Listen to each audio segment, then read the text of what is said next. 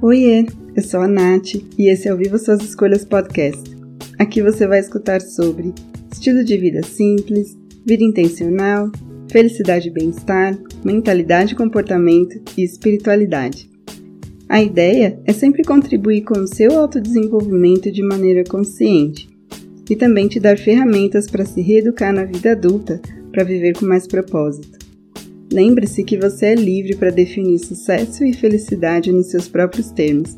Bora para o episódio de hoje?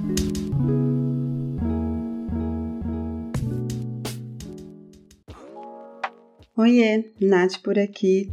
Minhas boas-vindas a mais um episódio e eu fico muito feliz de saber que você deu o play para me ouvir agora. A obsessão pelo constante hábito de trabalhar tem roubado muito do nosso bem-estar satisfação com a vida, propósito, sem contar que isso apenas contribui para uma sociedade cansada, esgotada, gananciosa e presa numa cultura de felicidade de curto prazo. Mas será que tem como manter a produtividade equilibrada, entrega de resultados sem desgaste, encerrar o expediente para desplugar e viver a vida real e ainda assim sentir que somos uma pessoa bem-sucedida? Se você embarcou no foguete que não tem ré e agora está na busca do botão ejetar, fique comigo até o final desse episódio. Eu não sou da NASA, mas eu posso oferecer um pouco de perspectiva para voltar para o planeta Terra com segurança. Voltando à seriedade desse podcast, precisamos falar do hustle culture. Se esse termo é novo para você, eu quero começar explicando de onde isso surgiu Basicamente, isso é caracterizado pelo incentivo ao trabalho duro e as longas horas de trabalho como caminho para obter sucesso profissional. Aquele velho conceito do sonho de vida americano que se espalhou pelo mundo, onde ralando bastante você conquista um estilo de vida confortável, seguro e que proporciona grandes experiências, especialmente materiais. Tem outros significados que talvez fique mais claro é, associar com esse conceito, que é o burnout, cultura de trabalho tóxica, workaholismo, escravização moderna disfarçada, e é isso. Trazendo um bocadinho de conceito com exemplos, é quando sempre tem mais um e-mail importante para responder, aquela ligação às três da tarde que deveria ser evitada no final de semana, aquelas horas extras que viram madrugadas de trabalho, as 958 mensagens não lidas no grupo de trabalho no seu WhatsApp pessoal. Não importa se você é o fundador da startup, a girl boss, o dono e CEO da porra toda ou a funcionária do mês. É isso, o hustle culture é uma tendência, um estilo de vida, mentalidade adotada pelas pessoas que ainda acreditam na ideia de que nada é impossível se você trabalhar duro o suficiente mas até onde é o suficiente? Uma pesquisa de 2022, realizada pela Deloitte e Workplace Intelligence, envolvendo 2.100 funcionários executivos, descobriu o seguinte: 70% dos funcionários de nível C, os C-levels, estão considerando seriamente deixar seus empregos por um que ofereça melhor suporte ao seu bem-estar. Funcionários executivos lutam para priorizar o seu bem-estar e eles acham que o trabalho é o culpado. Mais de 40% dos funcionários se sentem exaustos, estressados e sobrecarregados. 30% dos executivos se sentem solitários. Bem mais de 50% dos funcionários e executivos estão enfrentando problemas de fadiga e saúde mental. O hustle culture sobrevive da ideia equivocada de que apenas o trabalho duro pode oferecer um senso de propósito, valor, sucesso, conquistas e ainda assim alcançar felicidade. Mas o ser humano não foi originalmente criado para esse conceito de felicidade que a gente ouve tanto por aí, que é um produto originado da indústria da felicidade, da autoajuda, que mantém seus ganhos bilionários anuais. Um ponto importante que eles não citam é que o papel principal do nosso trabalho não é nos fazer felizes. Porque, mesmo quando todas as nossas necessidades básicas são atendidas, essa felicidade prometida ela não é sustentada por muito tempo. Essa felicidade é uma construção humana, uma vaga ideia e uma coisa muito abstrata. A felicidade não tem uma base biológica, é apenas uma emoção, um sentimento que pode ser detectado na sua mente. Abdal al-Rahman III é um califa de Córdoba do século X, foi um dos homens mais poderosos de seu tempo, que desfrutou de conquistas militares e culturais, dos prazeres terrenos de seus dois haréns. Perto do fim de sua vida, ele se foi próximo dos 70 anos, aliás, aos 70 anos, ele decidiu contar o número exato de dias em que se sentiu feliz, e eles totalizaram precisamente 14. O trabalho foi originalmente concebido para trocar as nossas habilidades por um salário e assim garantir a nossa sobrevivência, dignidade e prosperidade dentro da sociedade. Também não significa dizer que não podemos encontrar satisfação e realização no trabalho, já que a maioria de nós passa grande parte do tempo trabalhando. Um grande problema começa quando a gente está tão envolvido emocionalmente com isso que começa a afetar o nosso senso crítico e bem-estar. Creio que todo mundo quer querer ir trabalhar, gostar genuinamente do que faz, se empolgar falando dos projetos da qual você faz parte no trabalho e de acontecimentos importantes. E é um privilégio, que infelizmente nem todos podem ter, trabalhar e receber um salário por isso. E boa parte das nossas necessidades como seres humanos é atendida dentro do nosso trabalho. Que é ter uma conexão com as pessoas, é sentir que você faz parte de um propósito, que você é, é enxergado pelos seus valores. Mas é importante lembrar que felicidade e satisfação podem e devem vir de outras áreas da vida e da convivência com as pessoas que fazem parte dela. A expectativa de que o seu trabalho seja o seu elixir da vida pode muitas vezes te levar de emprego em emprego usando a decepção como motivador ou muitas vezes a frustração. Nós humanos fomos projetados principalmente para sobreviver e nos reproduzir como qualquer outra criatura no mundo que existe aí na nossa famosa natureza. Contentamento, felicidade, alegria, euforia são coisas que a nossa natureza humana não valoriza, pois isso faz a gente baixar a guarda e a gente não ia ficar atento, hipervigilante ao perigo que pode ameaçar a nossa sobrevivência. Eu nunca vou esquecer de um dia que eu fui para reunião de trabalho com a superintendente jovem descolada que vivia com uma latinha de Red Bull na mão e o notebook na outra para lá e para cá no escritório super colorido. Ela entrou na reunião para falar dos projetos futuros e a responsabilidade de cada um, e a boca dela começou a sangrar. E rindo, ela disse que era excesso de Red Bull e falta de um sono regular, de acordo com o médico cardiologista que estava acompanhando o caso dela e que ela não podia abusar tomando Red Bull e ela estava na reunião tomando Red Bull. E aí, sem graça, ela se retirou para poder se limpar e se organizar, e quando ela voltou, estava tocando a conversa como se nada tivesse acontecido. E então, desde aquele dia, o meu plano para que eu pudesse mudar de área de trabalho, sair do TI e partir para alguma outra coisa começou a se tornar real, porque eu definitivamente não queria aquilo para minha vida e experienciar aquilo no futuro, se eu quisesse crescer profissionalmente.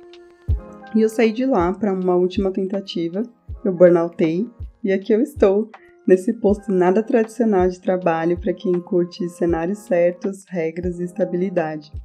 E nada mais rouba minha paz e saúde é, mental, mesmo quando eu vejo a banana prata custando 11 reais o quilo e a bandeja de ovos a 22 reais no mercado, e eu lembro com saudade das épocas de VR gordo. é humanamente impossível manter a saúde e bem-estar regulados, autocuidado integral em dia e o tal do equilíbrio entre vida e trabalho numa cultura agitada, que não leva em consideração a realidade nua e crua de cada um e o conceito de felicidade que cada um constrói para si mesmo. Enquanto a gente associar ocupação com sucesso, vamos sentir o orgulho de estar sempre fazendo, produzindo, criando, inventando, solucionando, entregando. Não quero ser hipócrita, às vezes a gente vai precisar se esticar um bocado para conseguir as coisas que queremos. Eu, por exemplo, estou gravando esse podcast às 2h39 da madrugada. Intenção sem ação é só um desejo, mas é importante medir o quanto de fato estamos dispostos a doar de tempo, energia e esforço para receber reconhecimento. E sinceramente, eu não acredito que a gente precisa dormir no chão da empresa para provar o que a gente realmente é suficiente e o nosso valor. Ao mesmo tempo, eu compreendo por experiência que quando estamos na visão de vida ou trabalho que idealizamos, isso proporciona para a gente aquilo que a gente tanto sonhou, é difícil parar. Então, demora para a gente perceber o quanto tudo que fazemos pode ser prejudicial no médio e longo prazo. Trabalhar é uma troca, não é um favor que a empresa concede para gente. Nós temos a expertise e eles precisam disso. Na troca, a gente precisa estar consciente do que a gente entrega e do que recebe. Se a balança está desigual, então existe um problema. Essa produtividade tóxica glorificada pelas pessoas que adotam o hustling afeta negativamente a nossa saúde mental. Isso piorou depois das redes sociais, já que tantos publicam uma vida e trabalho invejável e faz a gente acreditar que se a gente fizer o que eles fazem, a gente também pode conquistar aquilo. Aquele filme Amor por Contrato é a verdadeira ilustração disso, e eu super recomendo que você assista esse filme caso ainda não tenha feito isso. E no filme, a história toda se passa numa vizinhança e na nossa realidade isso se passa nos feeds de Instagram, TikTok, YouTube e por aí vai. Nos ambientes corporativos, podemos perceber a cultura da pressa quando a empresa incentiva que você chegue bem cedo e saia bem tarde, altas demandas de trabalho com prazos irreais e sem os recursos que, que a gente precisa para entregar o serviço, o trabalho a competição doentia entre colegas de trabalho, com recompensas para quem tem um melhor desempenho, ou muitas vezes um destaque daquela pessoa, quando na verdade foi um trabalho do time, a promessa da promoção que nunca chega e a gente segue se dedicando, pois nunca sabemos o dia que isso vai se concretizar. Nessa mesma empresa descolada, eu tive um outro caso complexo. E eu acho que eu tenho coleção de vários casos difíceis. Eu cheguei para trabalhar no horário que disseram que eu podia entrar, algo em torno ali das 10, 10 e meia da manhã. Ao longo do dia aconteceu um problema e o meu chefe na época pediu para acompanhar o caso. Quando deu quase 8 horas e eu vi que eu não podia contribuir, eu fui para casa. No dia seguinte, eu cheguei no escritório e assim que eu pisei lá, ele me chamou para conversar. Levei um baita de um esporro porque eu não fiquei até umas 10, 11 horas como as outras pessoas, ou eu não levei o caso para continuar de casa e mais um monte de coisas humilhantes que não vêm ao caso. Na hora eu fiquei puta da vida, pois não fazia nem um mês direito que eu tinha entrado na empresa e aquilo não era parte do meu trabalho e a proposta de trabalho que eles me ofereceram não condizia nada, nada com aquilo que ele estava dizendo que eu tinha que fazer. Depois de um tempo na empresa, Sim, eu precisava pagar as contas e precisava daquele emprego, então eu fiquei lá. Eu percebi que ele precisava de alguém para descarregar a raiva, porque ele levou o esporro da superintendente descolada que andava com Red Bull na mão. Mas sem autoconsciência, a gente acredita que realmente está quem, que precisa se esforçar mais, que está entregando pouco e que nunca vai ganhar a visibilidade que precisa para se chegar onde a gente realmente quer com esse tipo de comportamento preguiçoso. Muito do que impulsiona a gente para essa cultura da pressa, a constante ocupação e as longas jornadas de trabalho são nossas dores emocionais lá de trás, ou as recentes também. Então, a gente não percebe que trabalha loucamente para que nunca mais surja o perrengue financeiro que nos impede de ter o que sempre queríamos e os nossos pais não puderam proporcionar. Sem contar que se a gente carrega vazio emocional, quando temos recursos financeiros, vamos nos encher dessas coisas para melhorar nossa autoestima. Daí, quando você percebe, está caindo na cilada de comprar tudo e mais um pouco que é oferecido nos anúncios aí de todas as plataformas de internet e que te convencem que sem aquilo a sua vida nunca será melhor, mais fácil e que você vai ser mais produtivo e que não está nem aí para o seu bem-estar e apenas quer o seu dinheiro. Portanto, fique de olho, se ligue. Logo, As horas de trabalho no escritório, em casa, no café com os amigos, no intervalo de alguma atividade, é justificado com a ideia de subir mais rapidamente na escada corporativa, melhorar a sua qualidade de vida, elevar o seu padrão de alguma forma. Mas calma aí, para e observa como é que está o mundo. Você realmente acha que com tanta coisa estranha acontecendo, isso ainda é válido? a gente fica presa nessa ideia de querer melhorar de vida e aumentar a qualidade do que a gente faz, mas às vezes a gente fica preso em um trabalho que a gente odeia para comprar coisas que vão agradar as pessoas que vão visitar a casa, que a gente só passa tempo lá para tomar um banho, escovar o dente e às vezes comer alguma coisa, na ideia de que isso vai trazer uma vida melhor e com mais sentido, mas a gente só está se matando de trabalhar para comprar coisas. Esses dias eu estava conversando com meu papi e, mesmo se houver muita organização, planejamento financeiro e autocontrole, cada dia mais o nosso custo de vida aumenta. E não são coisas que estamos pagando e são nossas em algum momento no futuro. Antigamente, quando a gente comprava uma linha telefônica, se vendesse dava para comprar um terreno. Foi assim que os meus avós fizeram para construir a casa onde eu cresci. Hoje em dia, a gente não compra nada de real valor pagando mais caro no plano de celular. Então, muito do que a gente trabalha para conquistar é muito mais para preencher um status associado ao nosso ego do que de fato construir algo para o nosso futuro. Até porque, cada dia menos temos certeza das coisas e garantia de que estamos a salvo dos perrengues. E ninguém aqui tá ficando mais jovem, tá todo mundo envelhecendo.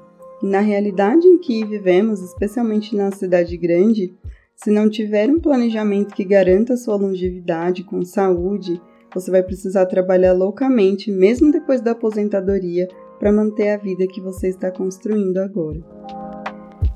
Eu não percebi os estragos do workaholismo e da, do hustling e da, dessa cultura da pressa logo de cara. Por sinal, tem um artigo de blog lá no site falando mais profundamente sobre o workaholismo e eu te convido a passar por lá para ler depois. E eu não percebi as noites que eu não conseguia dormir direito, as lágrimas que escorriam sem motivo aparente, a insatisfação geral, mesmo estando no lugar que eu tinha idealizado, as críticas, ofensas e julgamentos engolidos a seco. E não, eu não estava feliz, mas como que eu poderia reclamar de algo que era o que eu queria e poderia finalmente me levar num lugar mais longe, segundo o que me disseram? Esse estilo de vida e trabalho parece realmente muito glamuroso para quem acompanha de longe, só que na realidade a cultura da agitação apenas incentiva o esgotamento uma pesquisa da APA, em abril de 2022, relatou que 40% das pessoas disseram que o dinheiro tem um impacto negativo na nossa saúde mental. É, a cultura da agitação é um misto de coisas que fazem sentido e não ao mesmo tempo. É autossacrifício, mas também é ilusão. É motivador, mas também é tóxico. É alta performance, mas também não é nada produtivo. Talvez a bandeira que esse episódio está levantando nesse momento é por que estamos nos sacrificando tanto através do trabalho? O que realmente está nos fazendo trabalhar mais e mais, indo além do nosso limite? Tem uma alternativa para chegar onde a gente realmente quer que não envolve o esgotamento? Eu quero compartilhar algumas coisas que podem te ajudar a lidar com a cultura da agitação e entender suas reais motivações para isso. A primeira coisa é defina sua própria versão de sucesso. Não tem nada de errado você se inspirar no modelo de sucesso de outras pessoas, porque a gente precisa de um ponto de partida. Então, o que eu recomendo aqui é que você passe um tempo com o seu caderninho, definindo o que você acredita ser uma vida e um trabalho bem-sucedido. Então, procure seguir as suas visões de vida, suas experiências a respeito disso, o que você acredita, com base na sua jornada até agora. Eu acredito que muito já deve ter te ensinado bastante sobre esse assunto. O que realmente é importante? Se matar de trabalhar para fazer compras no mercado que custa cinco vezes o preço ou se alimentar com qualidade pagando um preço justo por isso. Comprar um monte de blusinhas da marca X, que é tendência agora e que custam um absurdo, ou ter poucas peças, mas que são as suas favoritas e têm durabilidade. Estenda essas ideias para outras áreas da sua vida e que demandam do seu constante esforço de trabalho para que você possa manter um padrão. E principalmente se todo esse esforço para atingir sucesso realmente leva você onde você queria chegar e faz de você uma pessoa melhor. Segundo ponto, observe o seu envolvimento emocional com o trabalho. Quando você enfrenta um problema que está acima da sua capacidade para resolver, mas ainda assim você escolhe sacrificar o seu tempo, descanso, atenção com as pessoas importantes ou qualquer outra coisa que você julgue valiosa e importante para que você foque em buscar uma solução, significa que estamos ou você está emocionalmente envolvido com o trabalho. E é possível perceber isso quando você tem muita dificuldade de se desconectar do trabalho, mesmo fora do horário de expediente, sempre checando e-mails ou pensando em soluções para projetos em andamento.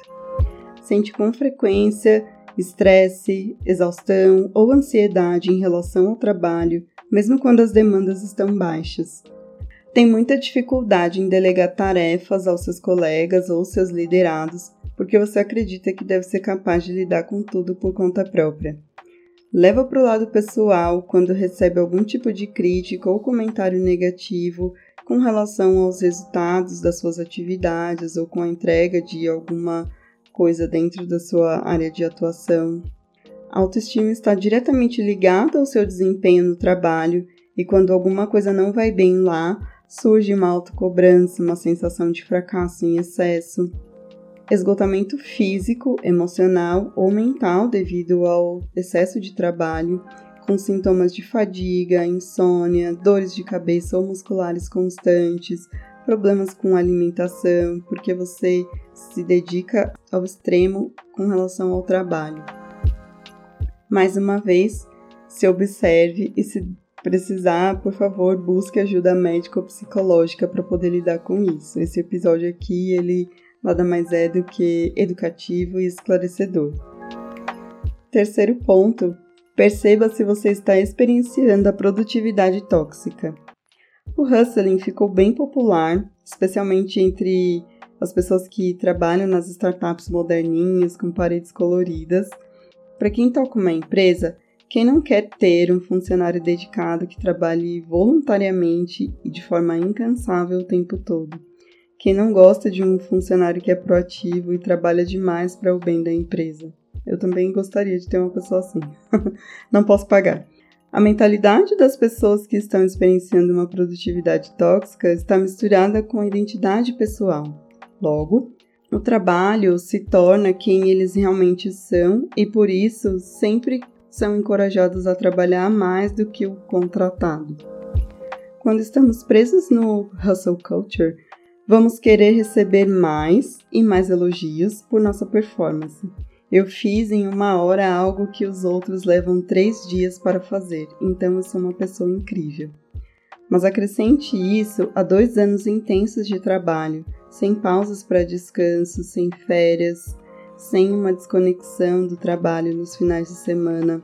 Sem dúvida, sua saúde mental vai gritar loucamente. Então, tome cuidado com o excesso de culpa por você se afastar do trabalho com fundamento sem lógica do tipo: se eu não responder o e-mail ou atender a ligação, vai soar mal para mim.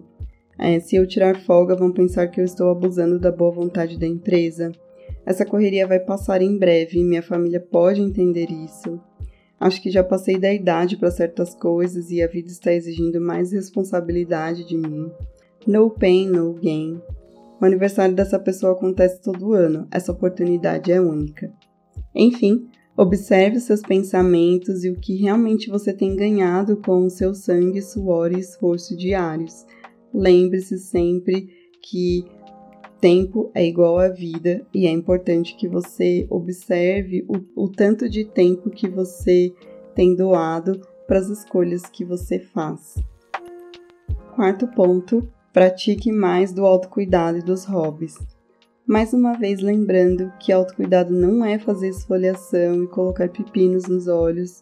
E tem um episódio aqui inteirinho falando sobre autocuidado e eu super recomendo que você escute e perceba a profundidade disso.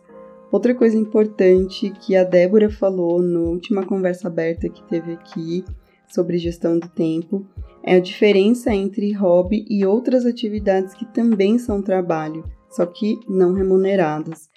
E também recomendo que você assista ou escute esse episódio, porque tem muita relação com o hustle culture. Por último, e talvez o mais importante, é revise a relação que você possui com o dinheiro. Eu acompanho os updates astrológicos com a Débora Mexica no YouTube e eu super recomendo que você também assista. Ela tem uma visão de mundo e uma consciência e sabedoria muito grande e ela fala algo que tem a ver com dinheiro e é super significativo. Dinheiro nada mais é do que um pedaço de papel ou um número que a gente enxerga na tela. E sim, o dinheiro abre infinitas possibilidades para uma vida mais confortável, segura, privilegiada, mas a gente não come ou bebe o dinheiro, a gente não veste dinheiro, a gente não coloca o dinheiro para a gente apoiar a nossa cabeça quando a gente vai dormir. A gente não calça dinheiro, a gente não veste dinheiro. Então, o dinheiro só ganha um significado quando a gente pega aquele montante e coloca valor nele. A gente compra uma peça de roupa de qualidade, a gente compra uma comida nutritiva, a gente se proporciona de experiências memoráveis, a gente cuida da nossa saúde, do nosso bem-estar através de todo essa energia e essa é, materialização do que é o dinheiro. Então, trabalhar pelo simples fato de trabalhar e ganhar dinheiro e ver o montante em algum lugar não tem significado algum se você não usufrui disso com sabedoria. O dinheiro em si, ele não tem significado algum sem que você alinhe isso com seus valores pessoais com discernimento, com sabedoria. E como esse assunto sobre dinheiro e prosperidade é intenso, profundo, eu quero deixar é, para falar mais sobre isso num outro episódio. Bom, eu vou chegando por aqui nesse episódio de hoje, chegando já ao finalzinho. E antes de ir, eu quero te fazer um convite, caso você tenha se identificado com o que eu falei hoje, que é conhecer o Desacelera Sessions, que é um processo de autoconhecimento que te leva no processo da contramão e ajuda você a fazer as pazes com a sua rotina atribulada para que você esteja mais presente com a sua vida. A ideia de desacelerar é que você adote uma produtividade pé no chão e consciente de que você não é um robô. E basicamente trabalhamos muito do que eu compartilhei aqui sobre comportamento, mentalidade, o relacionamento com as suas emoções e conceitos de uma ambição saudável. Para que você saiba mais, acesse o site nataliareis.com barra desacelera aí, tracinho, sessions, ou o link que está aqui na descrição. Tudo que você precisa saber está descrito lá. Eu espero que você tenha gostado e lembre de ficar agora para ouvir os recadinhos finais.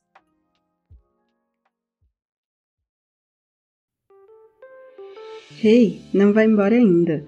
Quero te agradecer por você ter apertado play e ficado comigo até aqui. Se você curtiu esse episódio, não deixe de compartilhar com quem precisa saber disso hoje. Aproveita para me seguir e ficar por dentro dos próximos. Deixe sua curtida ou avaliação e também interaja nos episódios. Assim eu sei que eu estou trazendo os assuntos que têm a ver com você. Espero que você tenha gostado, aprendido e se divertido. E ah, para saber mais sobre meu trabalho, acesse o site nataliareis.com, Natalia com TH. Até mais!